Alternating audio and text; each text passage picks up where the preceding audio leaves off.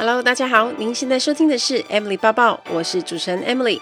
在 Emily 抱抱的频道中，主要会绕着自我成长、工作、职涯、甘苦、世界文化与旅游时事等相关内容。今天的节目就开始喽，请让我带着你的思绪一起飞翔吧。Hello，大家好，欢迎收听 Emily 抱抱。大家听到这一集节目的时候，已经是二零二二年的一月一号，超开心的，祝福大家新年快乐，Happy New Year，森林快乐，Say b o m a n i p a d e s e o f e l i z Año Nuevo，Buen Año，Agemaste。我没得都国在吗？大家有发现一连串不同语言的新年快乐是很有诚意的吗？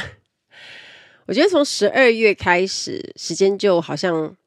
更快了，就很像快转一样。然后一路我们准备圣诞节，装饰圣诞树，然后路上看到有好多充满圣诞气氛的一些装饰，然后就很快就直接跨年了。十二月一直以来的心情都是很雀跃的。那也希望呢，在新的一年，大家都可以身体健康，过得更顺心顺利，把不好的都留在过去。那对我来说，二零二一年这一整年其实还蛮特别的，因为算是我第一个年份全职做自媒体，所以今年也是很忙碌，然后做了很多的事情哦，包括也完成了很多蛮大的企划，而且我觉得呃，对于 Emily 报报来说更是深具意义。我们从二零二零年的七月开始嘛，然后做了一年，那现在要往第二年度迈进。所以我也会继续做好的节目陪伴大家，尤其是一直以来都收到很多大家的回馈，很喜欢听我的音频节目，觉得很激励啊，很有能量，在心情不好的时候都会听，所以对我来说也是一个很大的鼓励。好，那再过一个月就是农历年了，如果你们有在我的铁粉团啊、IG 啊，或者是我的粉丝团。哎，粉丝团还没有公布，就是我有做了一个很可爱的虎年红包袋，然后上面写“猴力发财”。那这个是我希望可以做来回馈粉丝的。我到时候会办赠奖，在呃铁粉团啊、IG 啊跟粉丝团都会，所以大家呢要注意一下我的各大平台。那再跟大家提醒一次，我们的节目呢也有读者信箱，有问题的话，你想要问什么，或者是想了解什么，或者你对什么主题有兴趣，你有什么样的心得想要跟我分享，都欢迎来信哦。新的一年一定会有人会开始设定一个新目标，包括我自己在内。我今年最重要的新计划就是要做一个线上课程，就是有关于航空面试的课程。那是我今年会是最重要的一个计划。那目前已经走到专案规划的阶段，我自己也非常期待。另外呢，还有三个神秘的计划，空姐包包电子报。啊，目前呢也已经在秘密的进行中了，所以之后呢有一个适当时间会再告诉大家。不论你已经有很明确的目标，或者是这几天你开始在规划中，我觉得都是好的开始，因为去年。一年从五月开始之后，台湾受到疫情严重的影响，让我们的工作啊、生活形态开始变得不一样，所以对很多人来说呢，不是那么的好受。所以，我们今天这一集要来谈谈，如果新的一年想要过得更好，你可以开始做的十件事情。我非常用心的列了十件事情，让我觉得，嗯。如果能够把这件十件事情做好的话，我相信一整年应该会有很多的收获。首先，第一件事情就是为自己安排挑战。我觉得有时候啊，为自己安排一些挑战，其实是相当好的一件事。因为生命就是不断接受挑战、突破跟成长的历程，所以如果可以勇于接受新的挑战、接受新的体验，也可以让自己不断的成长。可是这个挑战是可大可小的，那可以是你从来没有做过的事情，或者是你曾经做过的事，可是你难度可以增加好几倍这样的程度。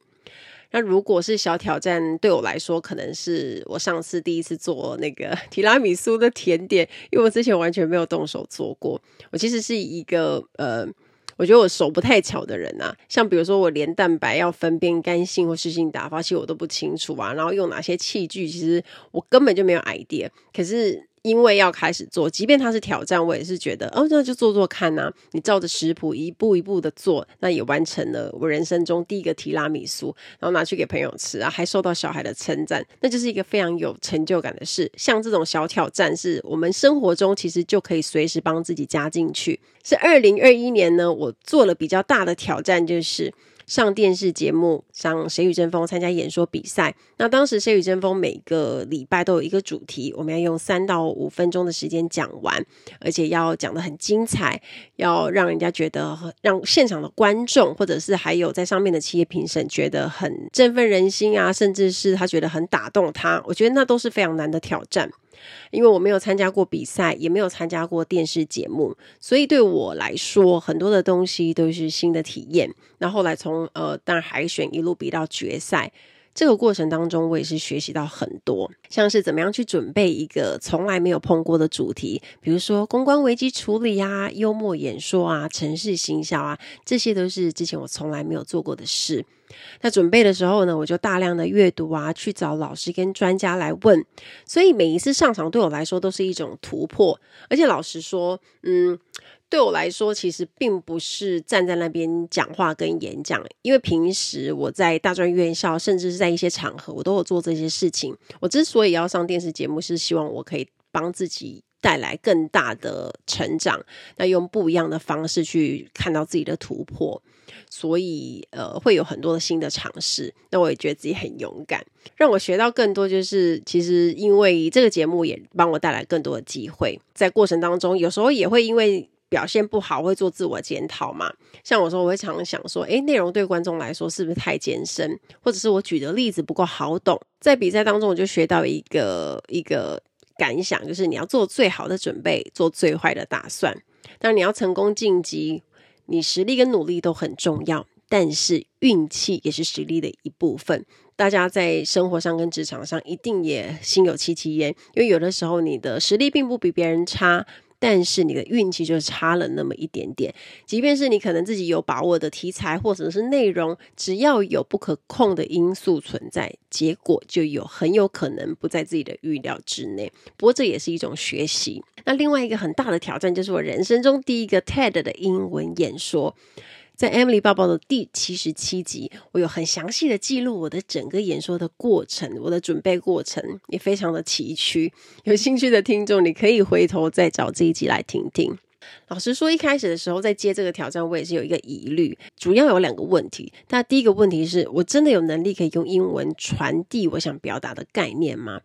那第二个就是在这样短的时间，我来不来得及准备？所以从接演说邀请到最后执行，其实大概也六周不到的时间，能够完成这个不可能的任务，我也觉得很不可思议。套一句贾伯斯的金句，他说：“你能完成不可能的任务，是因为一开始的时候你并没有觉得不可能。”哇，这句话超级激励的，就是把它当成我们二零二二年的金句好了。阻挡你的其实不是条件跟限制，而是因为内心冲突跟恐惧。但事实上，只要你有一点点把握，这一件事情就很值得你去挑战看看。所以，当你愿意主动出击往前走的每一步都是推进。所以，我们只要这样想，就能够建立更多自信，帮自己的人生带来更多的可能性，也有更多的突破。所以在新的一年呢，记得为自己不管是大或小安排一点点挑战，我觉得很值得去做。第二件事情，多帮助人，学会给予。我常常看到许多在工作领域上他有所成就的人呢、啊，他们之间的共同点就是很喜欢付出去帮助别人。即使工作很忙啊，假日也不见得会用来休息。可能有些人会去当志工回馈社会，有些人去帮朋友或者是朋友的朋友，有很多的我们看到很多厉害的老师也都在帮自己的学生。有很大的原因是因为可能他们自己得到很多别人的帮助，所以当他们在自己的工作专业领域有很好的发展的时候，他们也会尽可能去。帮别人把自己的人生经验啊、职场经验啊传授给大家。像我的老师谢文宪宪哥，我很常看到他在北中南三不五时就约一些朋友吃饭聊天，无私的分享一些专业知识。包括他去大企业上一些企业内训的课程的时候，如果有见习的名额，他也会带我们这些小毛头进去学习。多么难得的机会啊！所以他每一次丢这些机会出来的话，每一次那个很多人都会抢翻。那这些学生，当然他曾经花钱上过课，没错，可是那就是几堂课啊。认真说，老师也未必要一直帮助所有的学生。就算你是有保固的课后辅导，你也没有在做这么久的啊，对不对？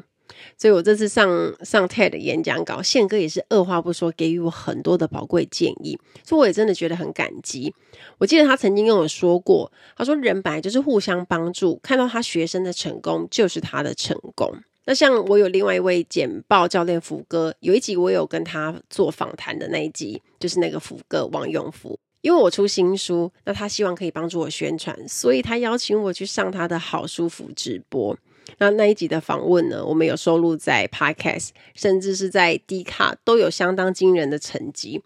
像我呃去年出书一路以来，能够收到这么多的帮助跟曝光机会，我真的也觉得很幸运，也很感谢。所以因为这个原因，在我能力所及，我也很愿意回馈这些给予我帮助的贵人。而且最近这几年，我常常有很深的感受，经营社群即将迈向第八年。我从以前到现在累计写了非常多的文章，而且有很多是无酬的文章。可是他在无形中帮助了很多人，不管是他完成梦想进入航空业，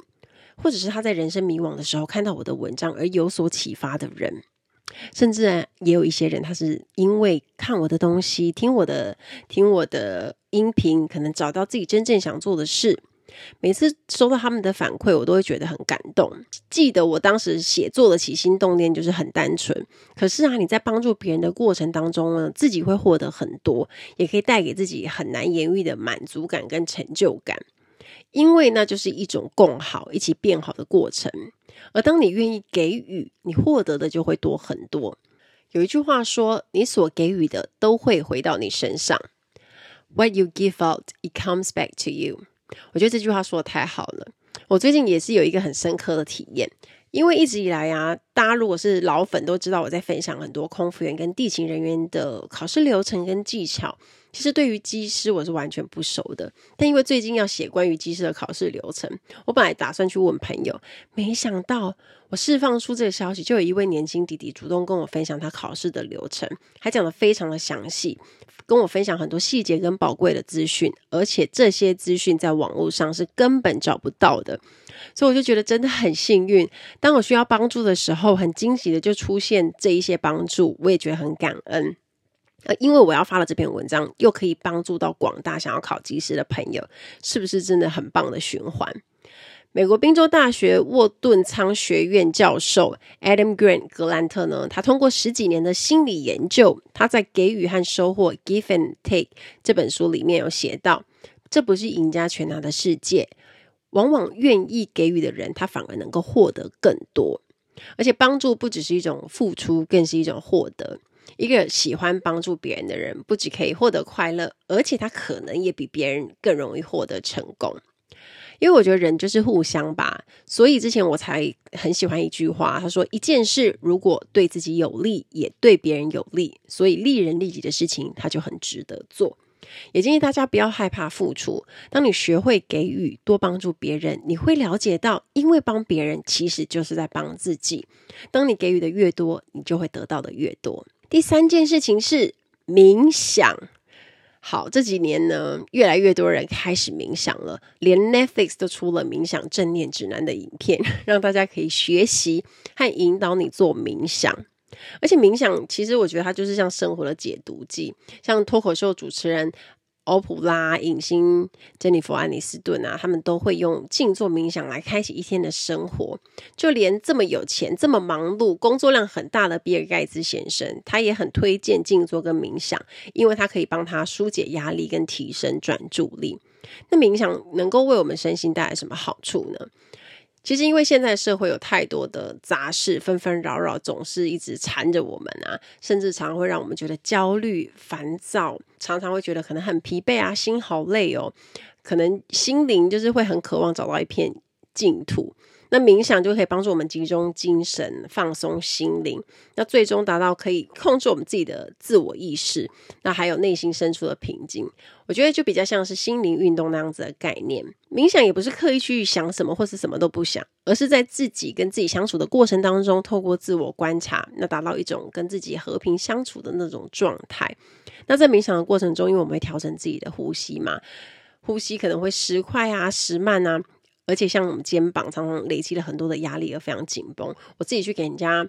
呃做体雕的时候，我就会很紧。他说：“小姐，你这是工作压力很大。”我说：“对，因为我的肩颈跟脖子这边都是超硬的。”而且研究指出，冥想训练可以导致大脑结构的变化，包括海马体黑色物质的密度，对于学习跟记忆都很重要。像冥想会令你比一般人开心的程度更高，像是在改变人生的冥想习惯，每天三分钟练习，找回自愈力，看见强大的变化。这本书也有提到，冥想不是像你想象的这样子盘腿坐在大自然，像是发功那种状态。你不需要什么坐禅啊，也不需要特别的场所，你可能甚至连搭车期间也能做，随时随地都能够做的冥想法。大家有兴趣也可以找来看看，因为我们很常。觉得生活跟工作压力很大的时候啊，身体的状况其实就会太紧绷。那为了要让自己更放松，不妨要抽出一些时间让自己沉淀一下。第四件事，专注在自己的目标上。我想这两年因为疫情的关系，有很多人的梦想跟目标都可能因此而停摆跟延宕。那在新的一年，我们要找回自己的正常步调，专注在自己的目标上。而且我们说过不止一次，人最宝贵的其实是专注力，因为我们一次多半就是只能够专注做一件事情，但是生活啊会有许多的干扰，不管是外在来自周遭朋友、职场的大小事、讨厌的主管，还有家庭琐事，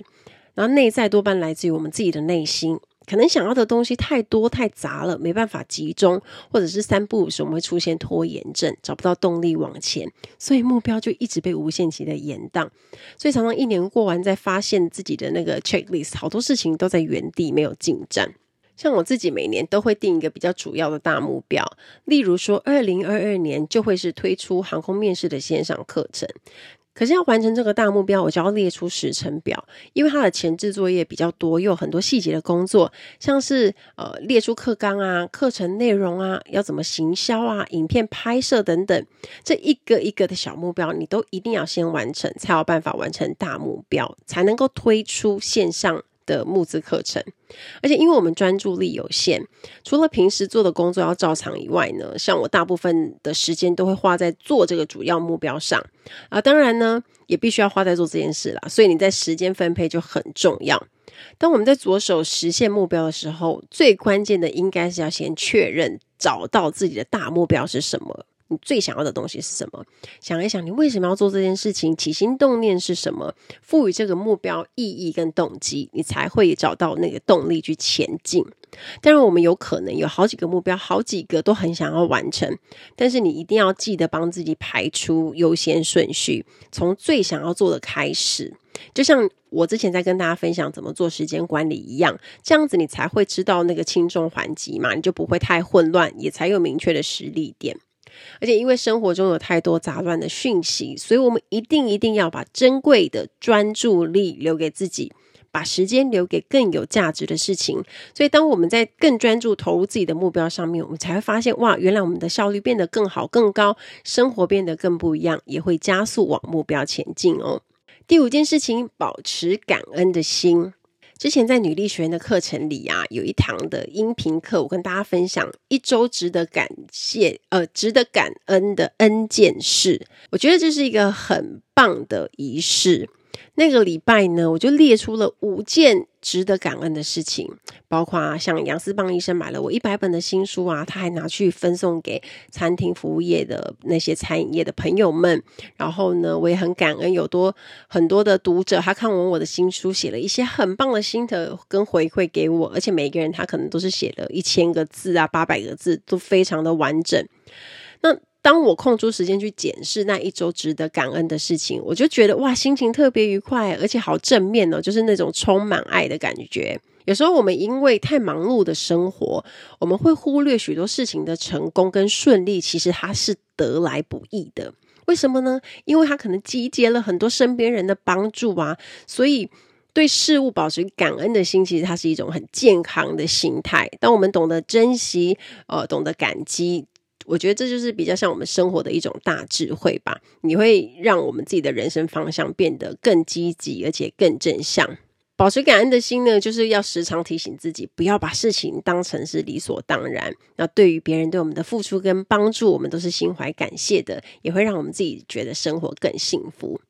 所以，当你懂得感激，对外在事物充满感恩，就不会容易被困难打倒，而会把它当成一种人生的挑战。感恩的重要性，其实它超乎我们的想象。所以，如果你想要过得快乐、获得成功，那就一定要先学会感恩，这是生活中相当重要的仪式。所以在新的一年呢，我们要多多提醒自己，保持感恩的心，就能够过得更快乐顺遂。而且，保持感恩的心呢，也将帮你带来更多值得感谢的事。第六件事，坚持自己的原则。待人处事的过程当中，我觉得坚持原则它是一个很正常的事。问题是你所坚持的究竟是原则还是自己的偏见呢？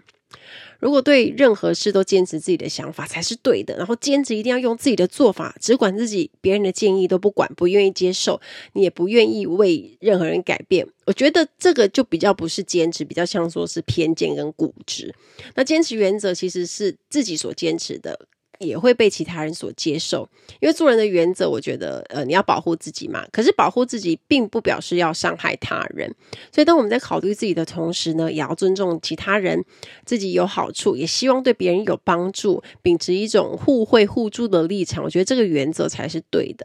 但另外一个方面，我们可能会面临一种状况，就是你认为这件事情是错的。但是因为外在的压力或者是无法改变的事实，所以选择妥协。那最常见的状况就是，当你在面对金钱的诱惑的时候啊，明明你会知道哦，有些事情是不对的，或者是你的心里无法认同，但是能不能坚守住自己最后的那个阵地，就是在考验一个人的心理。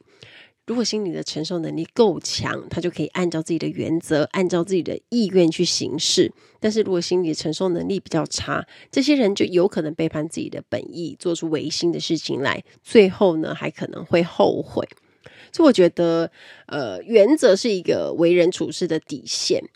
如果一个人在做事的时候连这个底线都守不住，那么只能说明这个人其实他就是一个真的没有原则的人。他在遇到比较大的事情的时候呢，就会比较不知所措，心情就会比较乱啊，无法达到平静的状态。所以坚持原则其实也是在考验一个人心理的定力哦。如果你有足够的心理定力，那么无论发生什么事情，你都可以在自我原则的支配下去做自己想做的事情，而不会成为他人胁迫的对象。像是有些人在遇到事情的时候，他没有坚持住自己的原则，结果就让人家觉得啊，我看错你了，原来你也是这种人啊。那别人可能就不会像以前那么尊重他，而且是会那种看不起他，或者是远离他。因为没有原则的人，他容易在一些危机时刻，为了自己的利益而背叛他人。所以对我来说，我觉得坚持自己原则的人，他都会有比较强的心理素质，他会去衡量说，诶，这个原则它的重要性。比如说，诚信是他做人的原则，他就会因为这一点，他就不会违背自己，然后也不会做一些违心之论的事。所以，无论在任何的时候，我觉得你只要是觉得是对的，你都应该坚持自己的原则，它可以让你更有勇气去面对生活。第七件事，好好照顾自己健康，保持运动习惯。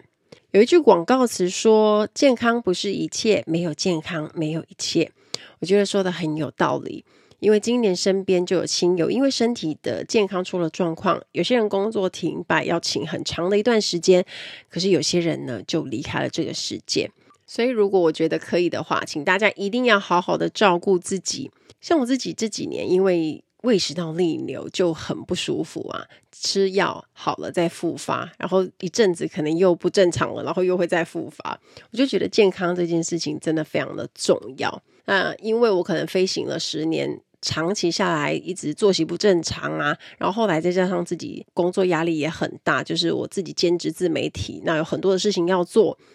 当然，就是长期累积下来，就会导致一个这样子的结果。所以，当你自己发现要吃药的时候，你生活受到影响，心情也会被影响。尽量去督促自己要吃得健康一点啊，挑东西吃啊。那能够固定生活作息的话，也是尽量。可是呢，还有一件很重要的事情，就是一定要运动。像我从念书的时候就开始运动了，那当然就是中间也是会断断续续啊。还有就是，可能要减肥的时候会更勤劳，而、啊、如果没有要减肥，可能就是呃频率没有那么高。但后来在飞的时候，我就发觉运动这真的非常重要，因为以前呃我记得在杜拜的时候，那时候刚飞，然后就会发现说身体好像就是没什么力气，然后因为呃睡不饱，然后觉得身体都积满了毒素啊，然后常常要熬夜，所以我后来呢就是非常勤劳的运动，那到现在一直也是保持运动的习惯。很多的研究都告诉我们，运动它是可以帮助身心成长的嘛，可以刺激脑内啡啊，让自己觉得开心正向。像我自己觉得运动完之后那种畅快的感觉是很棒，而且我很喜欢的是，因为在比如说在跑步的时候，运动可以刺激我的灵感，有一些文章的 idea 是在运动的时候想出来的，所以我真心觉得，如果你可以养成这个习惯的话，对人生的帮助真的很大。之前在飞机上啊，很多同事们最常七嘴八舌聊的一个话题就是减肥，女生超爱聊这个的。然后，但我觉得，嗯，挨饿啊，吃单一食物，还有吃药这些方法呢，都不太健康，也不会持久。而且，我告诉你，这些我都试过。当然，从结果看，当然就是呃，你在。当下在减的时候你会瘦，可是啊，这个东西只要你一停止，就很容易复胖。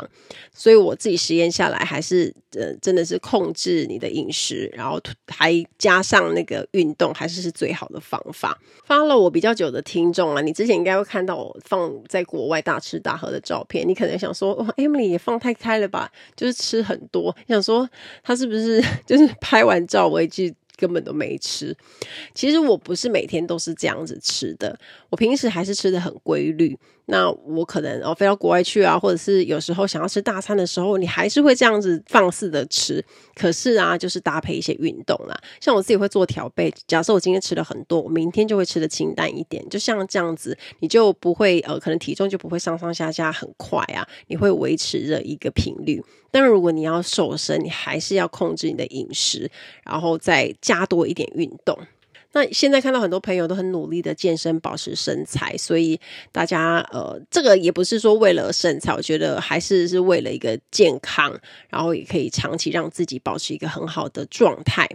那我平常生活会尽量做到饮食跟运动平衡的部分，有一个口诀很好记，就是饮食的话呢，就是低油低糖多纤维；运动的话，就是每周四次多变化。那这个大家可以记起来。运动能够持久，其实你要是找到一个适合自己或者是一直很喜欢的运动，这样子才不会中断。那有些人可能会想要运动啊，特别办会员去加入健身房，结果自己不是那么喜欢在室内运动的感觉，然后去了一阵子就不去了，因为觉得要特别去健身房可能有一点懒。那我觉得这样不如你可以找一个长久你可以做的运动，比如说你吃饱之后，你就习惯到外面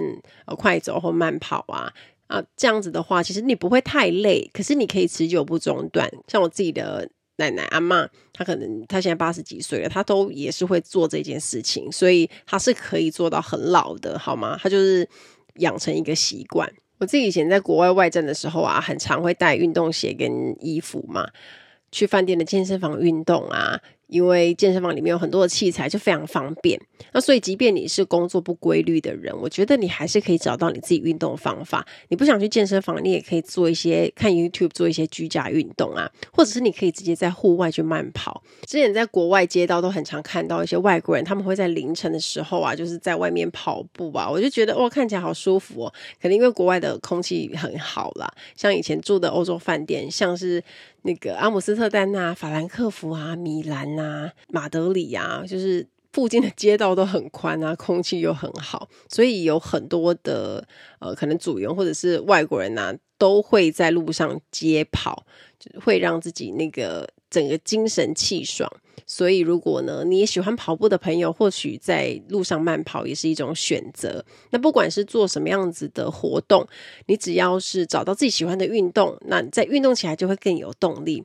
有好的健康跟身体才是快乐的关键哦。第八件事，做自己想做的事情。不知道大家还记不记得陈珊妮老师在金曲奖说了一句大家很有共鸣的话，被大家推爆。他说：“学会做好一切不喜欢的事情，才能让你更喜欢自己正在做的每一件事。”但是我们做一点点顺序上的调整，把它变成做你喜欢做的事，才能够学会做好一切不喜欢的事。虽然我们知道要把一件自己喜欢的事做好，通常会伴随着很多的琐碎的过程要处理。那那些通常就是多数人不喜欢的事。我们花了很多的时间做不喜欢的事，原来的喜欢呢，就慢慢的被消磨殆尽。所以难怪有这么多人会觉得自己正在做不喜欢的事。但我觉得，呃，生命是很短暂的，人生也只有一次，而且时间总是过得比我们想象的还要快很多。如果你还年轻，就应该要好好的思考自己的人生，去做自己真正喜欢做的事，而且它可能并没有你想象中的那样的遥不可及。你应该要去问问自己的内心，把自己美好的人生时间花在连自己都不喜欢的事情上，值得吗？而且人生最重要的事情，其实我觉得开心很重要，因为我们有三十到四十年的时间，其实都是在工作，要选择自己真正想做的事情，才能够快乐一点吧。而工作上的快乐呢，是来自你所做的事情充满热情。如果一份工作是你爱做的、喜欢做的，你每天应该，即便是疲累，你还是会有一些快乐的成分存在。而且你可能从家里出门上班的时候，应该都是会呃喜欢，觉得是很有动力的，充满微笑的。你内心真正喜欢做的事呢，其实就是可能跟你与生俱来的天赋有关。所以呢。呃，我觉得大家就是尽量去做自己真正喜欢做的事吧。那去选择自己很喜欢的事，你才能够经得起挫折，然后做得好，也容易做得成功。但一个人不管做什么样的决定啊，每个人都有不同的看法跟意见啊，所以很容易让我们自己觉得很不快乐。那与其这样子的话呢，不如去努力做自己真正想做的事情，才会觉得很值得。那你想成为什么样的人？做什么事情会让你觉得愉快自在，想想这些问题非常重要，因为会让你快乐的事情，你才能够做一辈子。而快乐跟生命的意义结合，会让你的生活变得比较像是玩乐，而不是在工作。因为我们很努力工作，也要很努力的玩乐，不要一直把自己逼得太辛苦，也要让自己觉得轻松快乐比较重要。第九件事情，保持好奇心，不断学习。这好像是我一直不断在强调的事情，可能有些人已经听到很害怕了，但是我还是要讲一下。当我们学习新的东西，我们可以学到新的经验跟技巧，可是也加深我们对这个世界理解跟发挥我们的潜力。有些人可能到了年末的时候啊，总有种，诶，我今年好像没有完成什么事，诶，会有一种空虚跟失落的感觉。我觉得有在学习的人呢，至少会让自己觉得，哦，我今年过得好充实哦，然后心灵更容易满足。好像我自己一路从学简报、演讲、学教学，嗯，学韩文、学跳舞、学表演、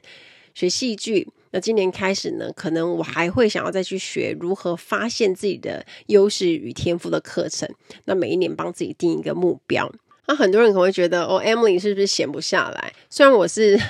都会把自己安排得很满，可是我真心的认为，学习是一件很棒的事情。把一件自己原本不会的事情变成是会，你不觉得真的是酷毙了吗？你也可以增值自己的一些职场能力啊。那学习就是一种自我实现，可以加深我们自己的自信心。因为学会一件事情可以累积自我的肯定，我觉得对增加自信是非常有帮助的。当你发现自己又累积了一个新技能，或者是学会了一件事情，那种自信就是会这样慢慢的一直往上加。而且当你在学东西的时候，一定是非常的专注嘛，大脑在进行运作的时候，你就没有时间去想一些不开心的事了。第十件事，学会坚持，但也懂得适时放弃。常有人问我关于自媒体经营的事。我自己最自豪的呢，就是我从二零一四年开始经营脸书的粉丝团，从那个时候开始，就每天更新日更，一直持续到现在。这是一件很不容易的事情，但是啊，如果能够一直持续不间断的做一件自己喜欢的事，我觉得那是一种成功。成功是你自己定义的，你觉得怎么样是成功，就是成功。当你找到喜欢的事情，可以坚持的一直做下去，我觉得那会是一种非常强大的自我实现。因为啊，放弃很简单，坚持是很难的。可是坚持，你可能会成就人生某个目标，你有可能完成某个梦想。而且每个人擅长的事情不一样，天赋不同嘛。很多事除了天赋以外，你还要付出许多的努力。你遇到困难跟挑战的时候，要能够成果，还要能够熬过时间的考验。我觉得最辛苦的会是在在努力坚持的过程当中，有一段时间你会经历呃自我怀疑呀、啊，因为你看不到成果，看不到未来，尤其是遇到瓶颈的时候，而且很多人在这段时间就会放弃了。但我们都很需要去锻炼不怕挫折的决心。我觉得这是一种很重要的人生态度。在坚持一件事，会让人变得很有毅力，而且可以带我们一步一步迈向成功。但是相反的，人生可能有很多事情并不如我们所愿，也不是我们可以控制的事。但当我们付出了所有的努力啊，放尽力气的时候，结果还是有可能会失败的啊。比如说，很多人准备了很多年的公职，但是他还是考不上，觉得很丧气。比如说，在某个工作领域上坚持了一段时间的人，可是还是觉得自己不快乐，怎么做好像都不顺手，好像都快喘不过气了。这时候，我们就得好好的思考，这条路是不是不适合自己，要不要做不同的尝试。所以，懂得适时放弃也是很重要的，因为有时候放弃并不代表是失败，只是每个人呢，他都有自己适合的路。当我们尝试了，发现这条路不好走，很辛苦，然后可能好像也不适合自己，走起来一点都不开心，很有可能换别的路走，你可能就走得顺多了。所以，与其花更多的时间在挣扎，不如可以及时的做停损，转换跑道，而且说不定呢，你会发现另一个更适合你的天空。所以在那个时候呢，就会很感谢自己愿意放弃不适合的过去。就像我在新书里说的，选择要需要勇气，选择不要更需要勇气。当你有勇气选择不要的时候呢，你也会发现人生比你想的更开阔，也充满更多的可能性。以上这十件事，就是新的一年可以让大家过得更好的十件事，希望大家可以好好的实行。期待大家跟我分享。听完今天的节目，如果有想法和问题，欢迎到我的粉丝团或是 Instagram 找我，只要搜寻空姐报报 Emily 就可以找到我。你也可以截图这一集的节目，分享到你的 Instagram 的限时动态上面 tag 我，让我知道你有在收听，也让我知道你对 Emily 报报的看法哦。最后，感谢大家收听这一集的节目，真的非常的感激哦。如果你喜欢今天的节目，也欢迎帮我在 iTunes 评分中留下五颗星的评价哦。我们下一集再见喽，拜拜。